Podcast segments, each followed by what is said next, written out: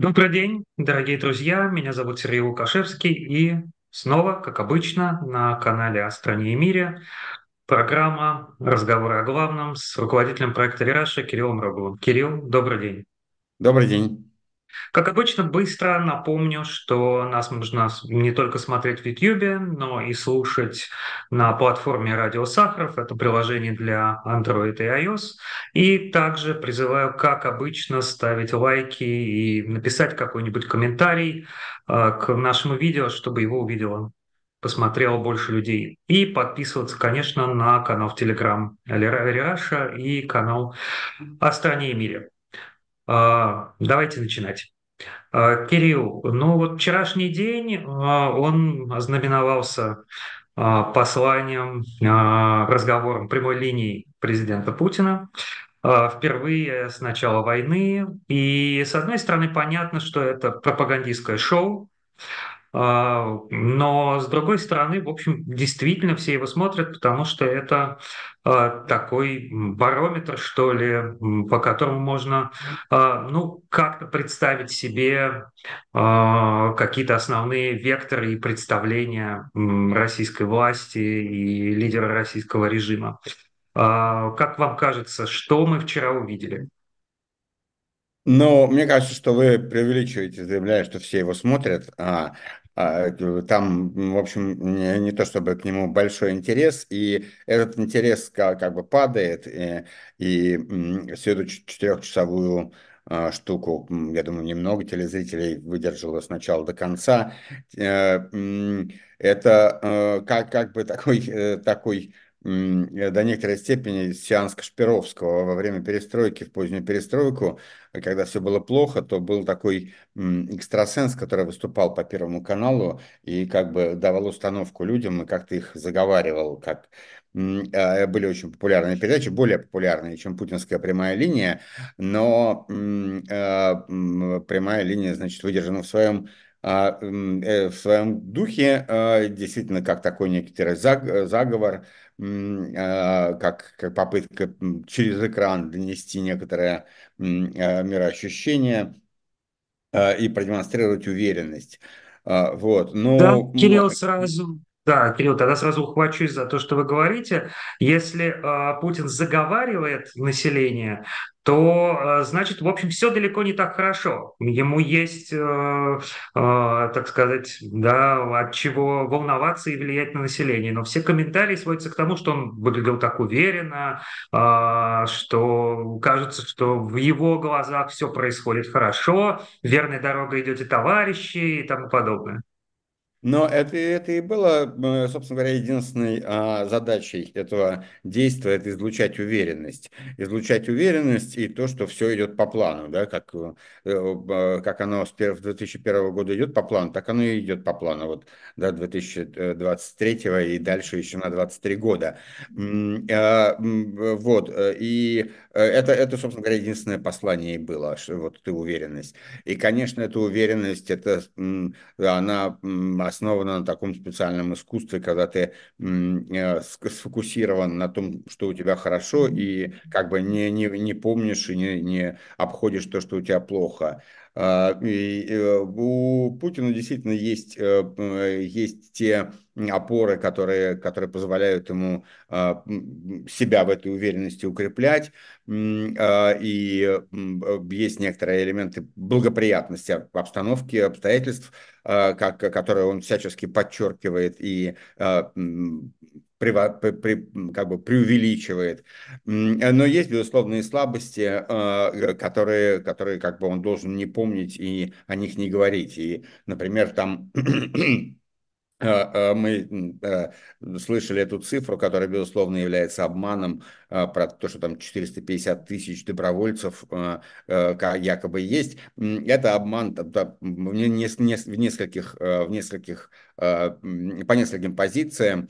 А, они откуда-то такую сумму набрали, там, не знаю, может быть, тех, кто у них был контрактники и добровольцы с первого дня войны, да, если они вписали, и вот, значит, главную цифру красивую дать, э, это невероятная цифра, и в нее, я думаю, не стоит верить, и как бы это понятно, что это не добровольцы, кроме того, никакие, это, это новые контрактники, и система контракта, она включает в себя принуждение, как бы и покупку, э, так что это двойная ложь, а, ну и так далее. Ну и если бы это было так, то здесь есть простой тест, то можно было бы отпустить мобилизованных, которые уже вон, год и два месяца э, значит, находятся на фронте, при том, что даже там уголовникам через полгода их отпускают гулять на свободу и совершать новые преступления. А эти люди, которые как бы поверили в долг свой или которых, которых просто захватили, э, схватив там где-то на улице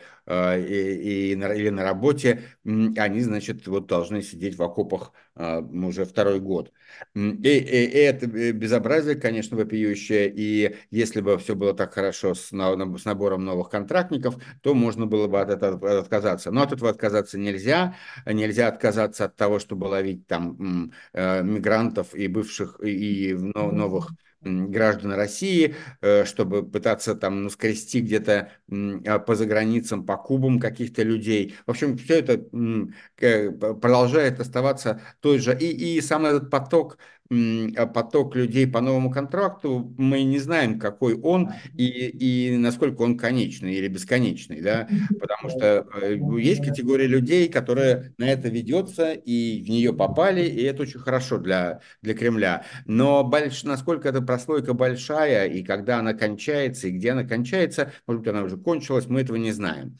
Поэтому в поведении Путина есть э, как, э, как бы отсветы того, что он действительно э, находится в неплохом положении, прежде всего, потому что значит, войска сумели противостоять украинскому контрнаступлению, и потому что удалось там вот как-то и пополнять войска этими новыми контрактниками. То есть есть, есть элементы успеха, но они на самом деле это, это все результат импровизации, и устойчивость этого успеха мы не знаем, не можем пощупать.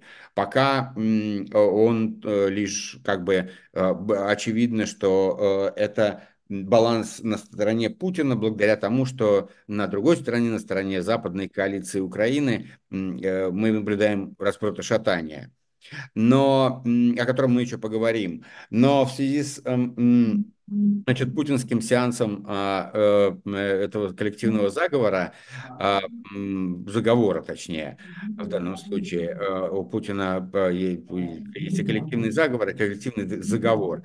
А, и в, в режиме этого коллективного заговора мы тоже слышали про экономику, прекрасные рассказы про то, как в ней все хорошо.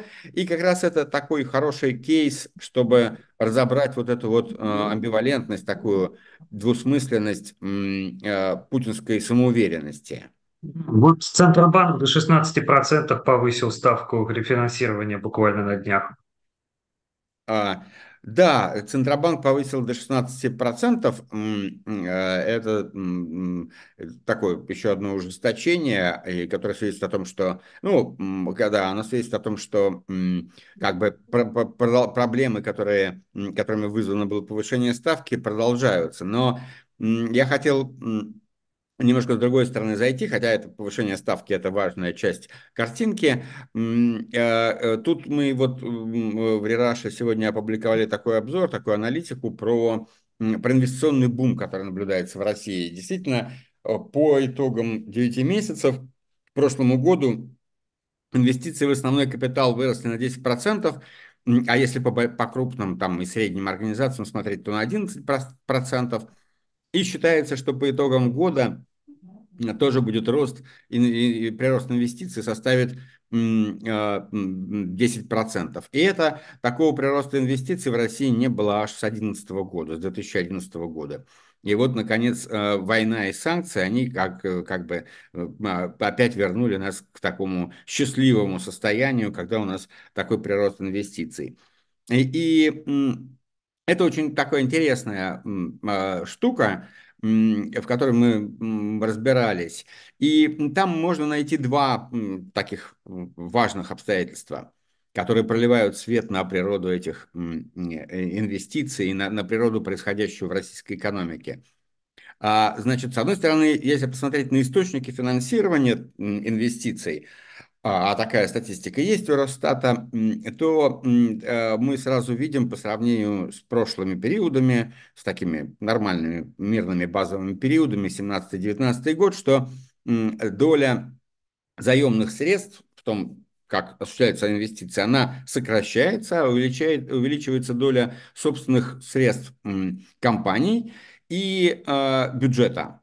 Причем бюджета, э, она увеличивается и, и бюджетная составляющая, и по сравнению с такими нормальными периодами – и э, в особенности там значительная роль инвестиций перекладывается на компании, на другие компании, которые, которые, от которых получают компании деньги для инвестиций. Ну и это, в общем, в основном госкомпании. Это еще один такой канал бюджетного финансирования через госкомпании.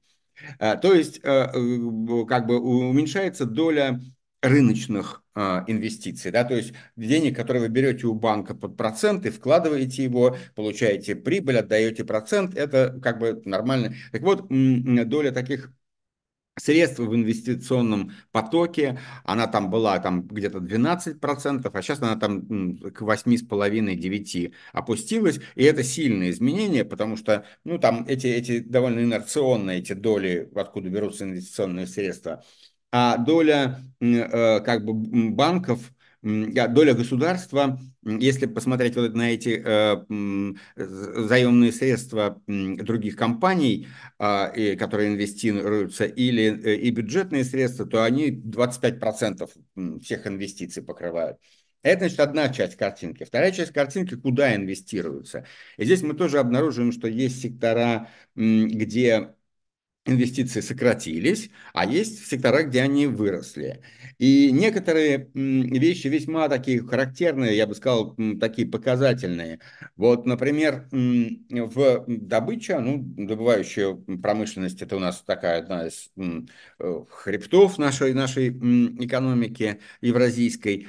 И, значит, там что происходит? Там увеличиваются инвестиции в нефтянку на 15%, но больше чем на 20% падают инвестиции в э, газовую промышленность, э, которая лишилась, как известно, своих экспортных рынков в основном большей, по большей части. И очень сильно возросли инвестиции там в металлургические, в добычу руд. Э, и как бы общая картинка в том, что там инвестиции, инвестициями в этом секторе все нормально, они немножко подросли, не так уж сильно, но немножко подросли там на 5%.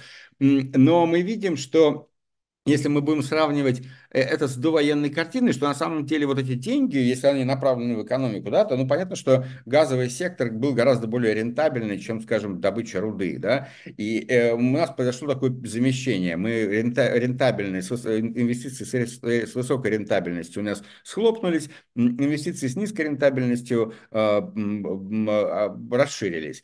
Ну и дальше мы обнаруживаем, что, значит, там, конечно, очень сильно расширились инвестиции на инфраструктуру, а, потому что нам нужно строить коридор на восток, э, и сюда вбухиваются большие деньги. Ну и, само собой, огромный рост а, инвестиций в тех секторах, которые уже традиционно мы связаны с войной, с военным сектором, там это Э, металлические изделия, там машины, э, но не машины, которые э, пассажирские, которые cars, да, а которые люди покупают, а всякие другие транспортные средства, электроприборы и так далее. Мы там всюду рост по 70%, прирост инвестиций годовой.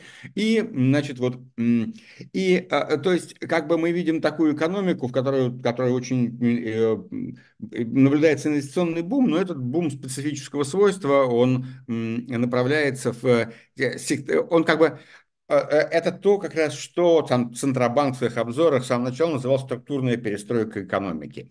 Да, ну и импортозамещение. Импортозамещение – это тоже мы видим, как вот инвестиции в сектора, где есть импортозамещение, замещение, они идут.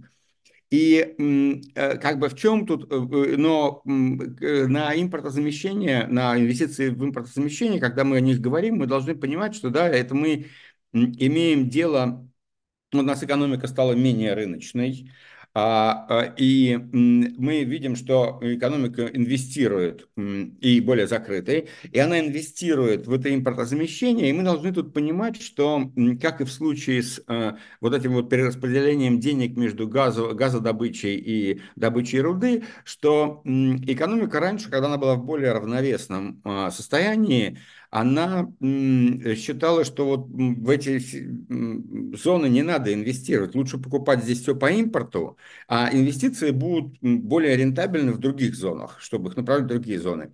И поэтому, когда вы говорите об импортозамещении, вы должны понимать, что с точки зрения денег, с точки зрения э, э, рентабельности, у вас нет такого априорно, априорного плюса, что вот мы импортозаместим что-то, зато сами произведем. Это с точки зрения экономики совершенно не так, потому что вы можете э, производить, э, но это будет гораздо хуже и вреднее экономики, чем если бы она закупала э, это по импорту, а эти деньги направляла куда-то в тех сферах, где она более конкурентоспособна и где она могла бы в результате наращивать свой экспорт.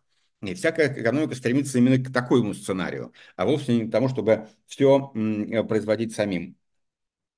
И мы видим, что это инвестиционный бум, он обслуживает вот эту структурную перестройку.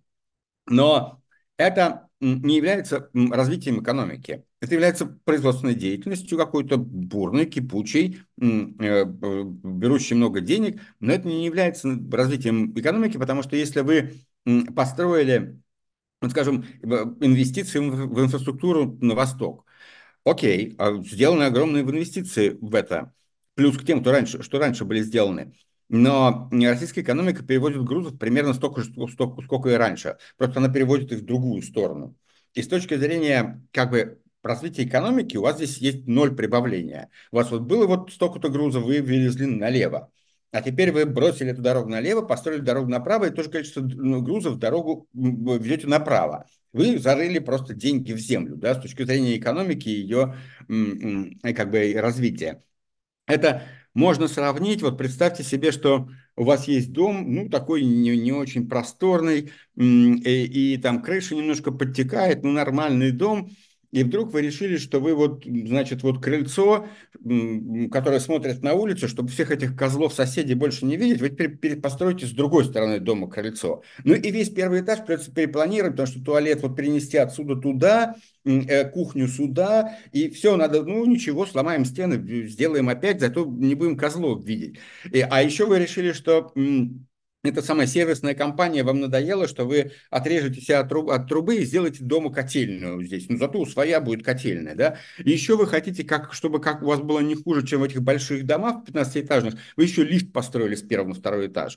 И вот вы все это сделали, э, вбухали много денег, много работы, все, все кипело, козлов вы больше не видите, мимо сервисной компании проезжаете, показываете им факт, но дома у вас теснее, крыша течет, и, в общем, ничего не изменилось, кроме того, что теснее теснее стало.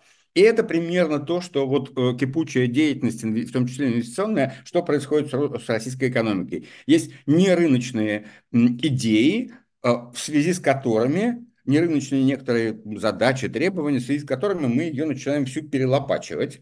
И, и очень радуемся, что все заняты. Вот это э, как, как бы, да, ну, а, зато можно говорить, у нас инвестиционный бум, у нас и бах, и 3% роста, и ах. Но все это вот э, находится в таком состоянии. Кирилл, это... понятно, что, э, понятно, что то, что вы описываете, понятно, что значит в краткосрочной перспективе, да, вот все заняты, и у нас какие-то якобы хорошие цифры, которые можно там предъявить в этом послании и позомбировать немножко людей. По в долгосрочной перспективе тоже понятно. А, страна не развивается, и это упущенное будущее. А вот в среднесрочной перспективе, и понятно, что в контексте войны, что это означает? В среднесрочной перспективе а, э, э, это как бы означает, ну, э, это означает, вот, в частности, нарисованная картинка, она означает и, и та, тот анализ структуры источников инвестиций, который я здесь пересказывал, он показывает, что скорее всего, э, так как, скорее всего, так как ставка у нас высокая, то есть еще больше будут сокращаться возможности заимствования рыночных средств для экономического развития, для инвестирования.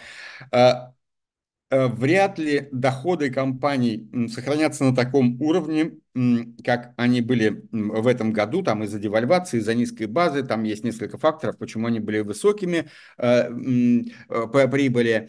Скорее всего, они упадут в следующем году, а мы знаем, что есть только два источника финансирования. Это собственные средства, а они у нас как бы вот уже сейчас мы видим, что инвестиции падают в тех отраслях, где низкая рентабельность. Там сельское хозяйство, например. Низкая рентабельность, у них падение инвестиций на 5%. Потому что если ты заим из своих средств должен все, все время, то, то ты зависишь от рентабельности, от того, какая у тебя прибыль, что ты можешь инвестировать. Ты не можешь занимать средства по, э, по мыслям каких-то разумным э, стоимости денег.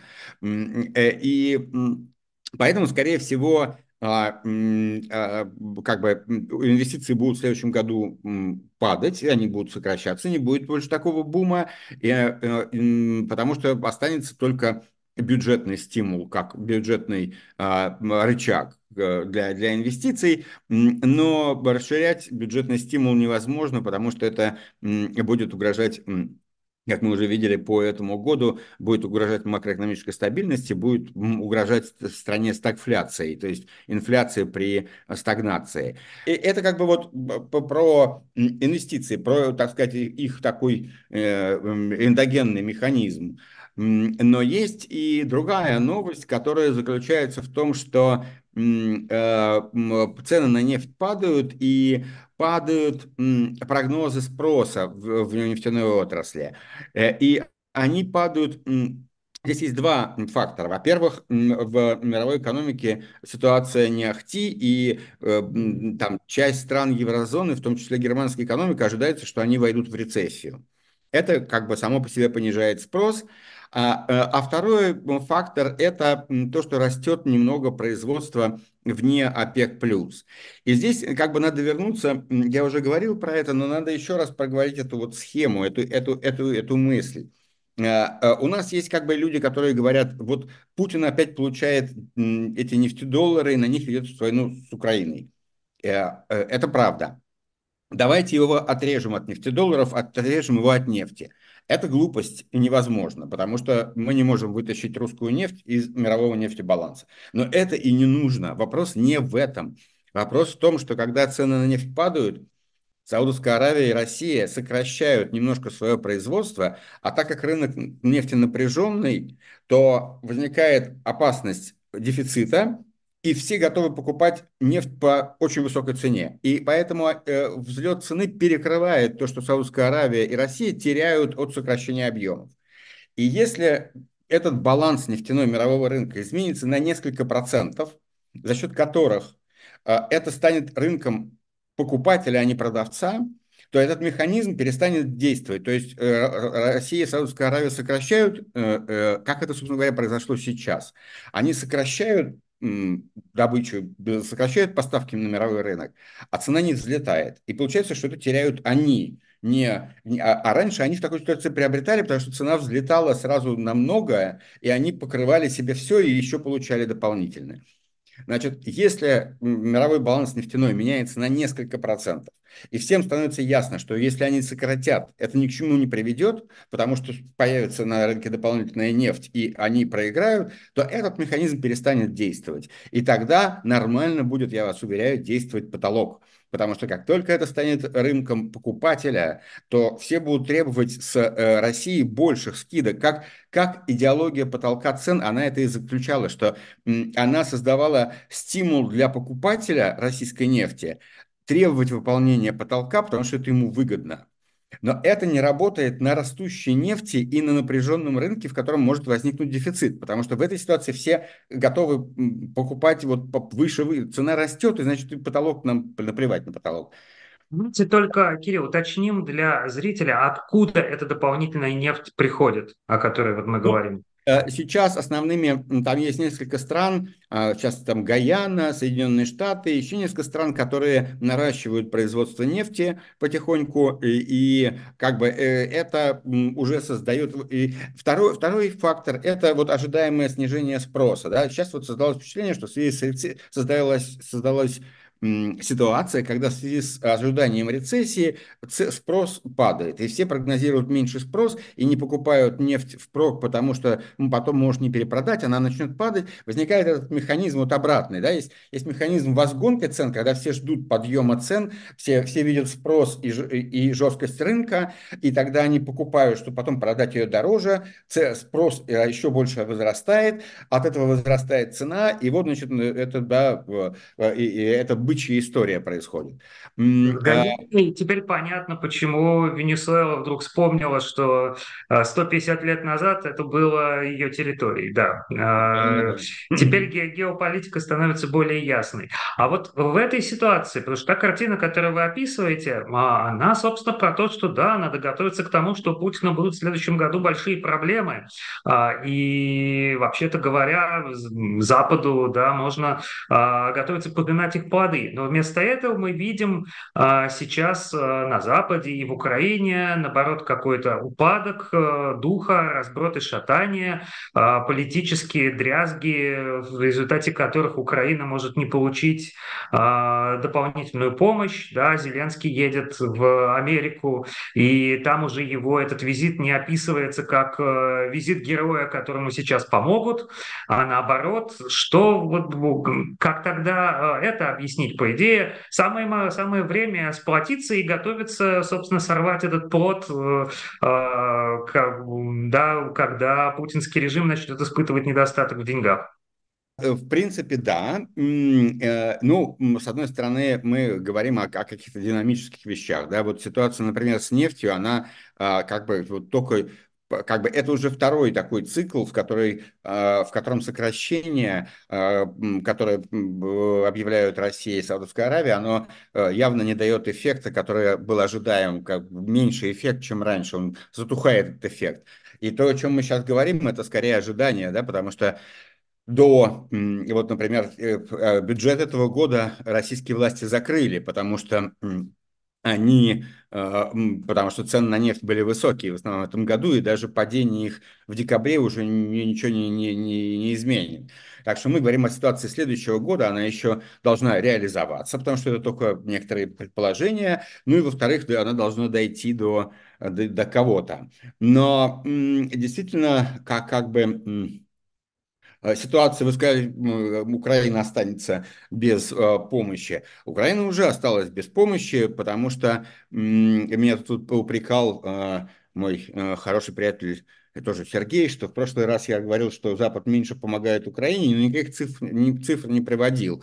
Но на самом деле на Рераша опубликован подробный обзор этого дела, основанный на мониторинге Кильского университета, в котором все цифры есть, и то, что Украина сейчас получает по сравнению с тем, что в тот же период этого года, год назад было, это примерно 10%. Это не значит, что вот денег больше нету, потому что э, как бы некоторые деньги, они были раньше выделены, они еще работают, но мы, как бы на будущее денег нету, э, их нету. Более того, Запад заявляет, что у него снарядов нет, он не сумел наладить производство снарядов. Э, что, конечно же, является не административным, а политическим событием, потому что э, ты не успел наладить производство снарядов, когда ты не очень как бы э, спешил с этим. Вот, э, например, когда в прошлом году э, в прошлом году была напряженная, напряженка с газом в Европе э, и с энергией, то э, там считалось, что 8 лет надо строить эти терминалы для сжиженного газа. Да, их построили меньше, чем за год э, э европейцы, да, потому что очень нужно было. И то, что нельзя наладить линию э, производства снарядов за год, это когда ты считаешь, что может и пронесет, может быстрее все кончится, чем я, что я буду эту линию налаживать. А, так что это чисто политические вещи, хотя они могут выглядеть как э, административные. Европа такая неповоротливая, да, да. А, но мне кажется, что главная проблема это не то, что Европа неповоротливая, и там какие-то есть процедуры сложные. И главная проблема не то, что нет у Украины денег, а главная проблема заключается в том, что нет стратегии, что э, после э, как бы неудачи этого самого э, наступления все просто растерялись. А, Байден находится в таком кризисе предвыборной кампании, который, он, который для него складывается неудачно, и это лишает как-то администрацию воли как бы придумать какую-то новую стратегию, а Европа и, в частности, Германия оказываются не готовы к тому, чтобы брать на себя какую-то стратегическую инициативу, да, они готовы присоединиться к стратегической инициативе Соединенных Штатов, ну, по крайней мере, так для меня выйдет, выглядит на сегодняшний э, день картинка из каких-то разговоров и из э, того, что я читаю про это, она выглядит таким образом, что как бы нету субъекта, который мог бы сесть, это как, как у российской оппозиции примерно, да, вот нет субъекта, который мог бы сесть и сказать, так, давайте займемся этим, вот и вот, и вот ты будешь делать это, это, это, а ты это, это, это, давай им, потому что нам это всем нужно. А, да, так, также и Запад сегодня находится в этом, в этом каком-то, в, в этой какой-то яме, воздушной яме. Ощущение, что это экзистенциальный вызов, по сути, для Европы, то, что, то, что произойдет, война в Украине. А, ну, э, да, да, да, и как бы, да, понимаете, как бы есть это понимание, абстрактно, что это экзистенциальный вызов.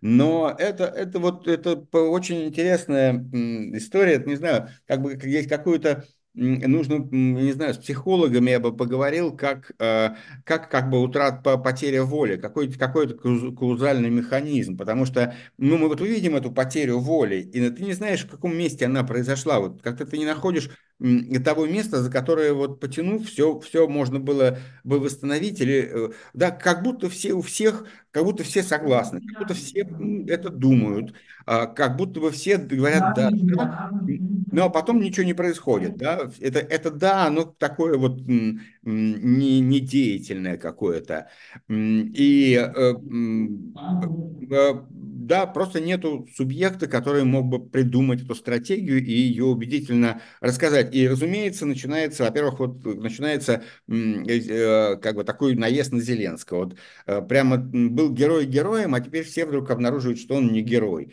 А, э, конечно, сейчас Зеленского, его удобно выставить, как бы, да, ну вот он не, не совсем тот лидер, да, был, конечно, хорошо, а сейчас вот не, да ничего подобного. Это, это некоторое вот это вот общее безволие, более отсутствие стратегии, видения, оно, оно э, всех превращает в других людей, да, вдруг все каким-то другим светом начинает освещаться, более тусклым и э, мрачным.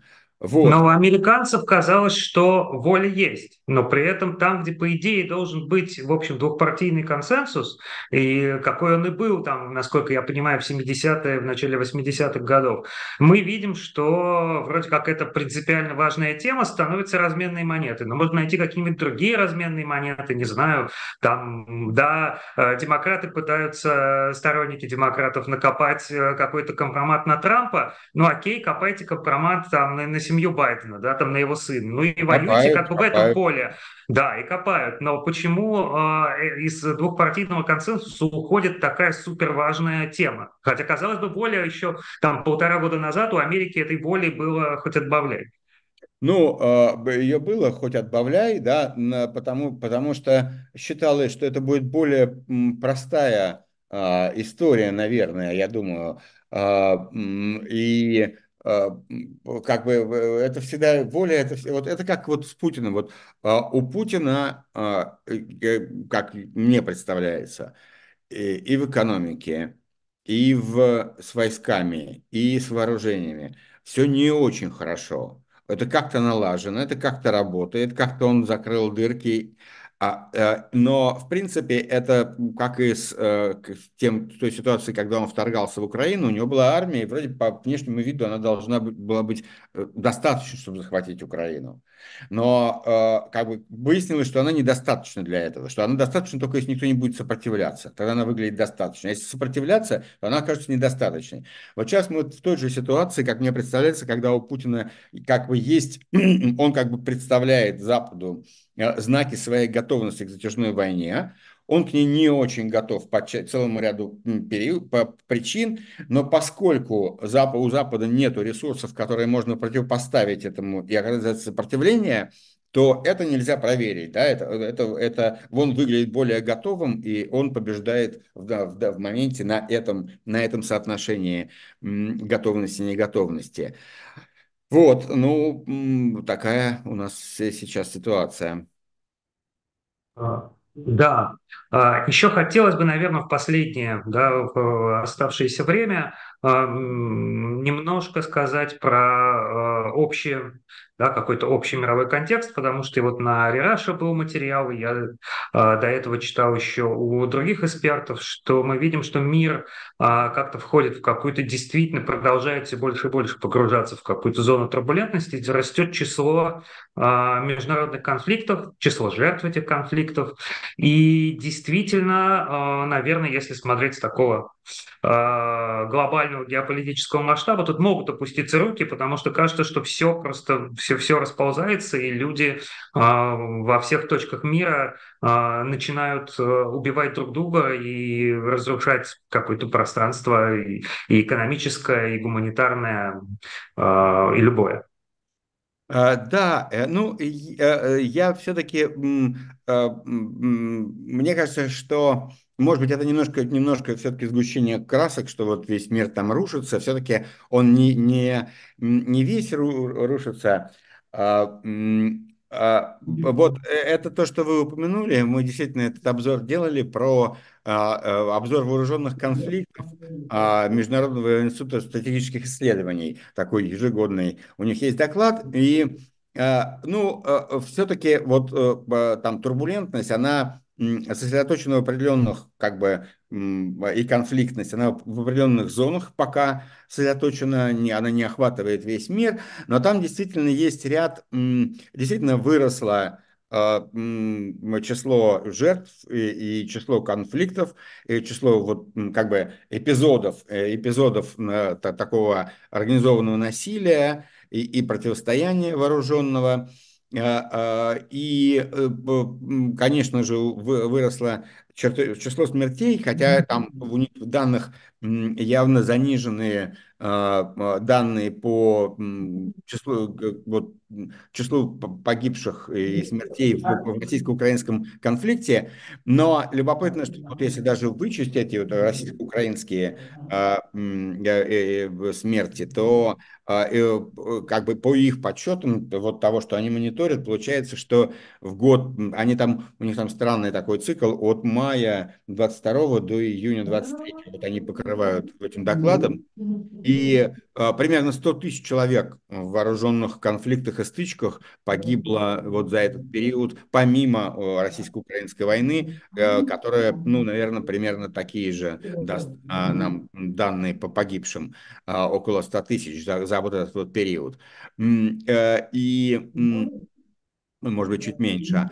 А, э, и что еще поражает? Ну, э, там есть э, как бы зоны конфликтов, которые они тянутся. Это вот Азия, да, там Мьянма, ну, Афганистан сейчас затих, Ближний Восток, и затем Африка. Вот такой, так, так, так, такой банан, такой вытягивается конфликтный. Поражают несколько вещей в этом мониторинге. Во-первых, поражает, что как бы по числу погибших а, на уровне такого вполне солидного международного военного конфликта находятся Бразилия и Мексика. У них примерно по 7 тысяч человек вот за этот год погибшими считаются в вооруженных каких-то стычках. Это бандитские разборки, мафиозные Э, борьба, там, мафиозные э, кланы, но вот такие... Но самое, может быть, поразительное, значит, они говорят два фактора, по которым э, число конфликтов увеличивается, потому что невозможно разрешить конфликты предыдущие. И вот то, что затрудняет разрешение конфликтов, это там два э, фактора. Это первое, это, это растущая ге, ге, э, ге, геополитическая поляризация. Значит, и все время кого-то поддерживают извне, кто-то, одни страны, игроки, акторы э, глобальные или региональные поддерживают одни группы, а, и поэтому с ними нельзя справиться, и этот конфликт затягивается. А второй – это вот разрастание этого феномена а, негосударственных вооруженных образований. И эти негосударственные вооруженные образования разного толка – контролируют огромные территории и, и в Азии, и особенно в Африке. И под, на территориях, которые они контролируют, проживают э, около 200 миллионов человек. И эти 200 миллионов человек – это вот такая вот страна, которая контролируется негосударственными вооруженными группами, которые, значит, здесь окапываются и, и э, создают какую-то себе такую вот территорию своего контроля. И это довольно поразительно, да, и это тоже очень трудно разрешить, потому что они, опять-таки, это, с ними нельзя договориться, а, а, а с другой стороны их поддерживают какие-то э, региональные или, или глобальные геополитические акторы, и их нельзя победить. Надо вкладывать в это очень большие ресурсы, чтобы их победить. И это такая, и это такая разрастающаяся вещь, которая вот, э, еще одна такая часть картины мира, которая немножко уходила из-под нашего влияния, и которая, она как бы не была в фокусе нашего влияния, и которую мы видим, она просто разрастается. Действительно, она разрастается, в частности, потому что есть геополитические игроки, у которых разные интересы, которые оперируют поддержкой этих групп э, в борьбе друг с другом. А, и вот э, на этой радостной ночи мы могли бы завершить наш сегодняшний разговор. А. Да, да, давайте, давайте сейчас на, на этом остановимся. У нас будет еще одна с вами встреча до э, конца, я думаю, этого года. Может быть, мы попробуем э, тоже подвести э, какие-то итоги. Хотелось бы только в заключение сказать, вчера был день смерти Андрея Дмитриевича Сахарова, и поразительно, как в 70-е годы он говорил примерно про то же про то, что у Запада не хватает воли а, на единство и на противостояние, что дает э, диктаторам, чьи обычно э, ресурсы и административные возможности ниже, чем у свободных демократических стран, но дает им фору, которой они пользуются. И э, для того, чтобы это переломить, действительно свободный мир должен обрести сплоченность и волю, и единство. Спасибо, Кирилл. Э, оставайтесь с нами, лайкайте, комментируйте наше видео и до встречи через неделю. До свидания. Всего доброго.